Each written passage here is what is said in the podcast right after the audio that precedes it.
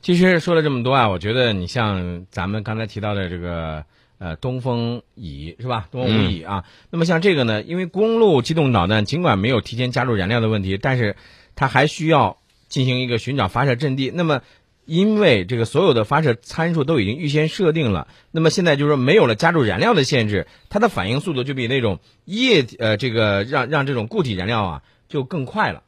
呃，然后大家看见没有，东风无乙比其他的个头都要粗，都要硬。嗯那么它搭载呢，应该是分导式的这种弹头，嗯，不光是可以搭载核弹头，而且它是核常兼备，最啊常常规规的弹头也可以，也可以打击不同的这种目对标。对对，这是最关键，可以打击不同的目标啊。嗯，呃，除了这个咱们说的东风快递之外呢，我觉得在这次的这个无人机上啊，不是不是不是无人机，你看被宋老师这个老是想着无人机，你记不记得那天这个节目当中咱们一直在说这个最大的亮点，我就觉得是那个察打一体的无人机，对吧？对，啊，咱接下来呢要说什么呢？说说这个鹰击十二。嗯，这个鹰击十二它到底是一种什么样的一个导弹？大家呢以前呢听我们的节目呢也应该说有了有一些了解了啊。这个鹰击十二呢是超音速反舰导弹，对吧？啊，一枚可知万吨军舰瘫痪啊！而且我们看到的这个鹰击十二呢，战斗部的威力非常大。嗯呃，那么它跟这个鹰击一百这种远程反舰巡航导弹，嗯这个图像信息呢，在今年年初的时候就有网站曝光了这两款。嗯当时网上都在讨论这个是真的还是假的呀？嗯啊，当时我觉得军迷们呃讨论的非常热烈，反正说什么都有。那么后来呢，军事专家李立在接受央视采访的时候说，这两型远程反舰导弹，就是那个鹰击十二跟鹰击一百啊，嗯对大型水面舰艇都有很大的杀伤力。嗯你看到没有？我们反舰呢，既有这种呃战略导弹，嗯，还有这种普通的这种反舰导弹。，对，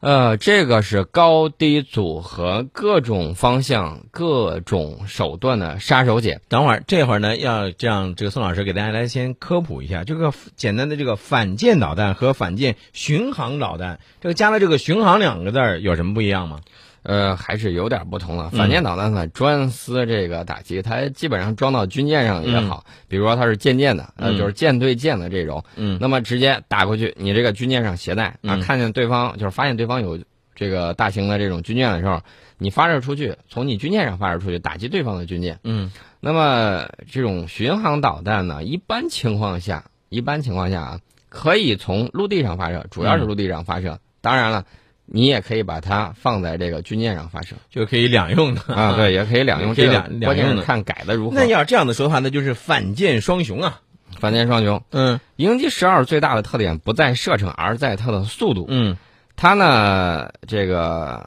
双三双四，哎，为什么说到这个呢？就是嗯射程三百公里，速度三马赫，嗯或者是射程四百公里，速度四马赫。哦那么在反舰作战的时候，导弹在飞行的最后阶段，如果降低高度并以如此的速度去突防的时候，嗯，那么对方很难在有效的时间之内做出反应，因为速度太快了。对。还有一个就是像这个三百到四百公里的这个射程，这应该说是达到了大型水面舰艇的防空极限距离了。对，呃，这而且呢，这类导弹的战斗部呢，通常是四五百公斤，嗯呃，关键看装药啊，先进一点的用这种空气炸药，嗯啊，这个威力就比那个什么，比普通的 TNT，、应该说威力要大上三四倍。所以你想，呃，像这个鹰击十二，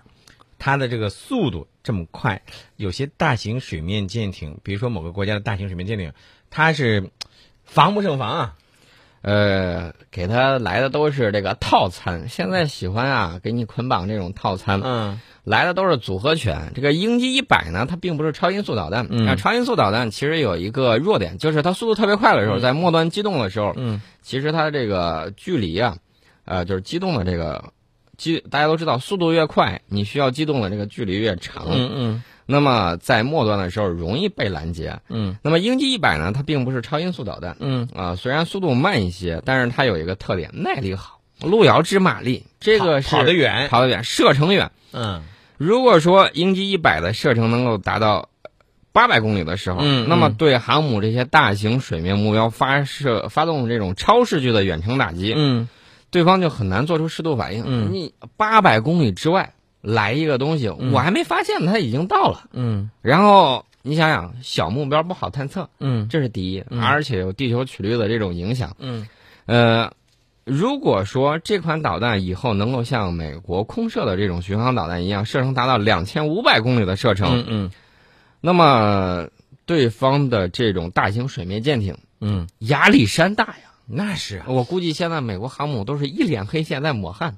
我觉得你看啊，咱们刚才给大家分析了鹰击十二和鹰击一百之后呢，嗯、因为鹰击十二呢是属于超音速反舰导弹，它的速度快，那么它是不是就可以装备在咱们中国海军的这个轰六轰炸机上？呃，装备到轰六 K 上，这个鹰击十二是没有问题的。嗯那么新型的歼轰七 B 就是隐身豹子，嗯，也能装上，也没有问题。哎，哎，这个鹰击一百呢，我觉得它有一个非常好的平台，嗯就是我们的零五五型万吨大驱，嗯，装上这个之后，我觉得会让我们的神盾舰啊如虎添翼。如虎添翼。哎呀，这个，呃，我觉得你看啊，刚才咱们既然说到了这个，呃，轰六 K，呃，轰六 K 我们都知道是轰六的这个最新改进型，对吧？对，然啊那后么我们阅兵的时候看见了，然后对对你再对对听到那个轰炸机它那个声音，嗯你明显就感觉到这个发动机不一样。没错，那它改装的目的，是不是就是说要成为这个巡航导弹的这个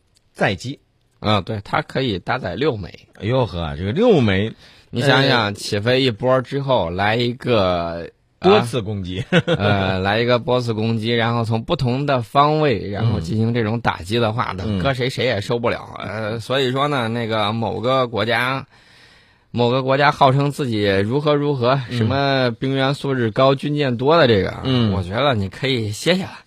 这个外国人呢，尤其是英国人，嗯看的非常的这种仔细。嗯，然后呢，我们都知道亚投行英国特别机灵， 第一个跳过投来的，对，当时美国就说：“哎呀，多年穿一条裤子的朋友啊，嗯你怎么能这样？”英国说：“啊，一边儿待着去吧，想想当年我的这个殖民地体系是怎么被你一个一个给我解散的，嗯我都退回英伦三岛去了。嗯”那么英国的媒体呢，它这包括英国的《金融时报》，他说：“这个。”他的解读跟我们解读不一样。啊嗯嗯首先，我告诉大家，我们阅兵就是为了和平，对这个是对对毫无疑问的。而且在这次的这个纪念大会上呢，我们也知道，习大大宣布了要裁军三十万，对吧？还有比这种裁军更能向世界展示和平的这种意向吗？没错啊，你们要觉得你们是针对世界和平，把你们的军队都裁三十万下去。没错没错。那么英国的《金融时报》呢，它其实它是这样说的，它认为表面上看这是一场庆祝和平的展示，但它实际上是向西方展示中国的崛起，并且对美国发出强烈的警告。我觉得这个英国《金融时报》略心虚啊嗯啊，非要把这个强者的这种和平的意愿解读成这种所谓的威胁论，嗯，这也是怎么说呢？这这这这应该是屁股决定脑袋吧？ 呃，西班牙呢，《世界报》我觉得它相对来说还在还是比较客观一点。嗯他说，九月三号的阅兵啊，是中国重申其大国地位的一刻。中国将甩掉历史屈辱带来的这种受害者的心态，嗯强化国家自尊意识，向世界展示中国的自信。我觉得向世界展示我们的自信是没错儿的。其实你说到这些，我觉得既然说到这个关注咱们的阅兵啊，咱看看其他的一些这个国家他们的一些这个观点，比如俄罗斯。俄罗斯俄杜马国际事务委员会主席普什科夫，他在推特上呢就说，举行阅兵式，中国不仅仅庆祝过去所取得的胜利，也是在庆祝现在获得的成就。这是向世界发出一个关于中国在二十一世纪打算占据何种地位的信号。呃，那八点报时广告之后，我们就给大家聊一聊这个世界媒体是如何看待这次阅兵的。